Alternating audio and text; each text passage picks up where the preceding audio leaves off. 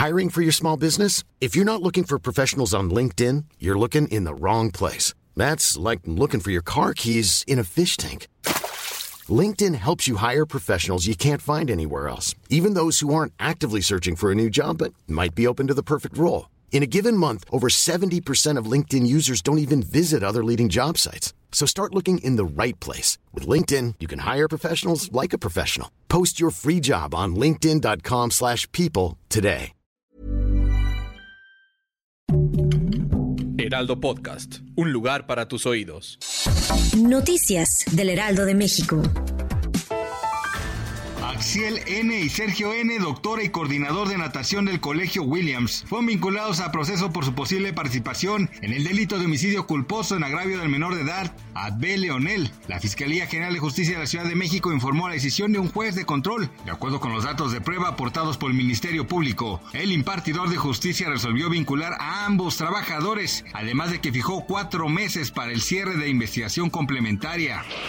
Durante la noche del lunes 30 de enero y la madrugada del martes se registraron varios hechos violentos en diversas regiones de Guanajuato, específicamente en los municipios de Celaya, Santa Cruz, de Juventino, Rosas y Comonfort, los cuales iniciaron poco antes de la medianoche. Entre ellos destacó la quema de un vehículo así como de tiendas de conveniencia, detonaciones de armas de fuego, negocios y bloqueos carreteros.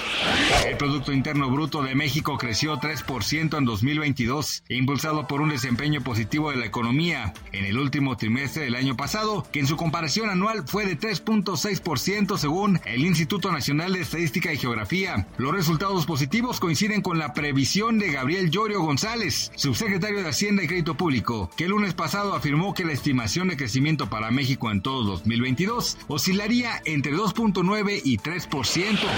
Al menos 95 personas fallecieron y más de 200 resultaron lesionadas en un atentado en la mezquita del cuartel general de la policía de Peshawar, en el noroeste de Pakistán, donde los socorristas continúan este martes 31 de enero retirando cuerpos entre los escombros. Vale recordar que el ataque ocurrió el lunes durante las oraciones despertinas en esta ciudad, cerca de zona fronteriza con Afganistán, donde ha crecido la militancia islamista. Gracias por escucharnos, les informó José Alberto García. Noticias del Heraldo de México.